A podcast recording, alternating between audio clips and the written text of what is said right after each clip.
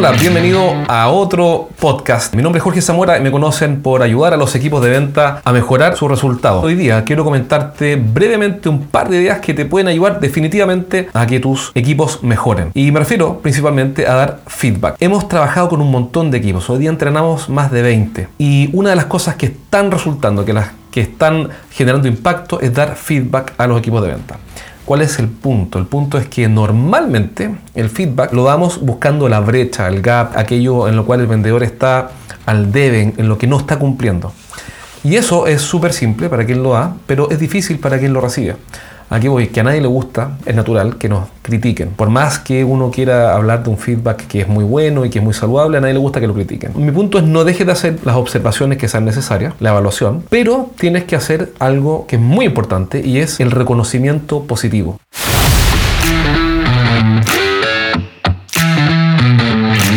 Las personas, tus vendedores, no solamente hacen cosas mal, hacen muchas cosas bien. Y nosotros siempre estamos ahorrando feedback positivo. No tiene ningún sentido, porque si a alguien le dices todo el tiempo lo mal que lo está haciendo, tienes un tipo de resultado versus a alguien que le dices que bien lo hiciste, estoy muy contento con lo que lograste, te felicito por lo que lograste o te felicito por lo que estás logrando. Y además de eso, le muestras qué cosas tiene que mejorar.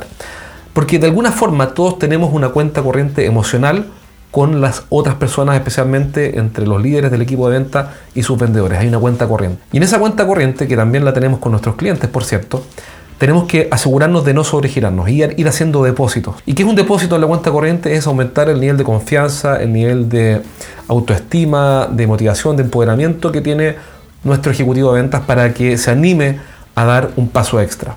Y eso no lo vamos a conseguir si solo le estamos diciendo lo mal que lo hace. ¿Cuál es el mensaje entonces? Eh, cuando estés dando feedback, preocúpate de incorporar el feedback positivo, el reforzamiento. ¿Qué cosas puedes incluir en ese reforzamiento? Primero, puedes incluir el que sea inmediato, es decir, que el feedback no sea tres semanas después y le digamos, eh, oye, te quiero felicitar porque hace un mes hiciste algo bien, sino que sea de inmediato. Oye, te quiero felicitar por lo que estás haciendo súper bien, excelente. Segundo, tiene que ser algo sincero, que cae de cajón porque es obvio, pero no es tan obvio, porque si ves este video y dices, bueno, lo voy a hacer y vas a felicitar a alguien, eso tiene que ser sincero porque la gente, por razones obvias, se da cuenta de inmediato si es que tu feedback positivo es instrumental, es decir, está hecho por conveniencia o es honesto. Así que busca que siempre tengas una buena razón para dar ese feedback positivo, ese reforzamiento, y no va a ser difícil encontrarlo porque mucha gente, la mayoría de nuestros equipos de venta, están haciendo las cosas de buena voluntad, con, con ganas de hacer las cosas bien, y no va a ser difícil encontrar cosas positivas.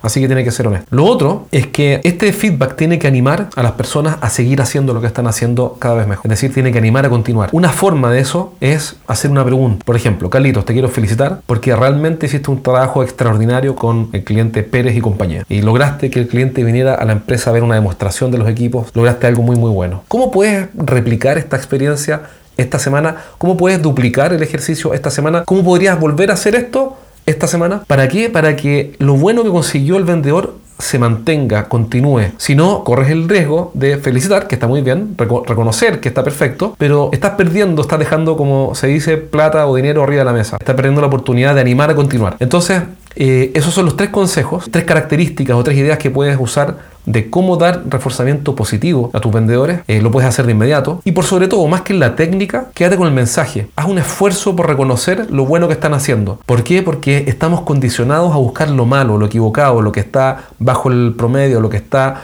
eh, no cumpliendo, no funcionando. Y somos muy buenos para criticar todo lo malo que está haciendo alguien. Cuando esa mirada no es justa. ¿Por qué no es justa? Y por eso también se entiende que deteriore las relaciones, porque la justicia manda siempre escuchar las dos partes o ver los las, dos, las dos caras de la moneda. En un vendedor que está haciendo su esfuerzo por mejorar las ventas, por conseguir un mejor resultado, si yo solamente hago ver lo negativo, estoy faltando a la justicia, que manda ver todo lo positivo que esa persona está haciendo, todo el esfuerzo y todo lo que está logrando. Entonces, razones para dar feedback positivo hay un montón, muchas. Y más allá de la filosofía, si es que es justo o no, lo importante es que empieces ya a dar reforzamiento positivo. Le pregunté hace poco a un experto que entrevisté en mi podcast cuánto feedback positivo hay que dar. Y me dijo, mira, la razón es 3 por 1. Es decir, 3 reforzamientos positivos por cada uno negativo. Eh, y esto lo tengo que ir acumulando en esta especie de cuenta corriente emocional que tengo con cada uno de mis vendedores.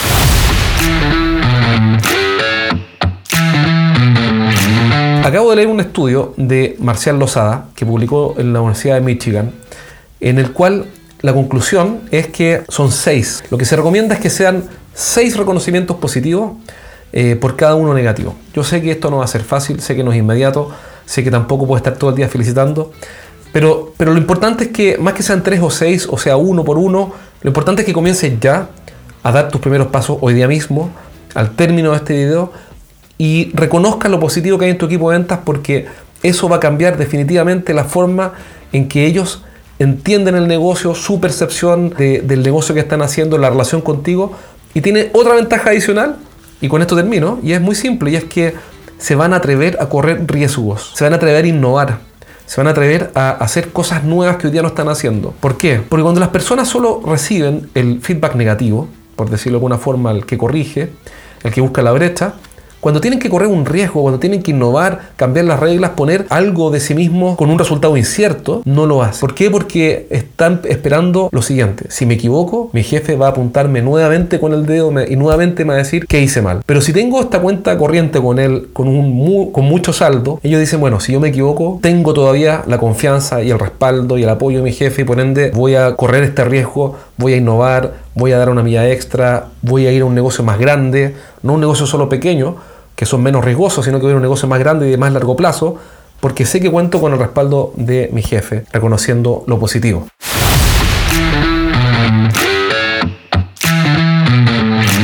Así que las razones para hacer esto son muchísimas. Podríamos hablar mucho de esto. Hay mucho investigado, mucho escrito eh, te reitero que si puedes leer a Marcial Lozada, vas a encontrar cosas positivas ahí, positivas, cosas velocísimas, etcétera, etcétera, etcétera. El punto es que comienza a reforzar el día porque los resultados que, el efecto que vas a ver, mejor dicho, en tu equipo inmediatamente es extraordinario y te va a sorprender.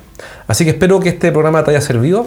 Recuerda compartirlo con alguien más a quien le pueda interesar y nos vemos pronto en un próximo tutorial. Cuídate, nos vemos pronto.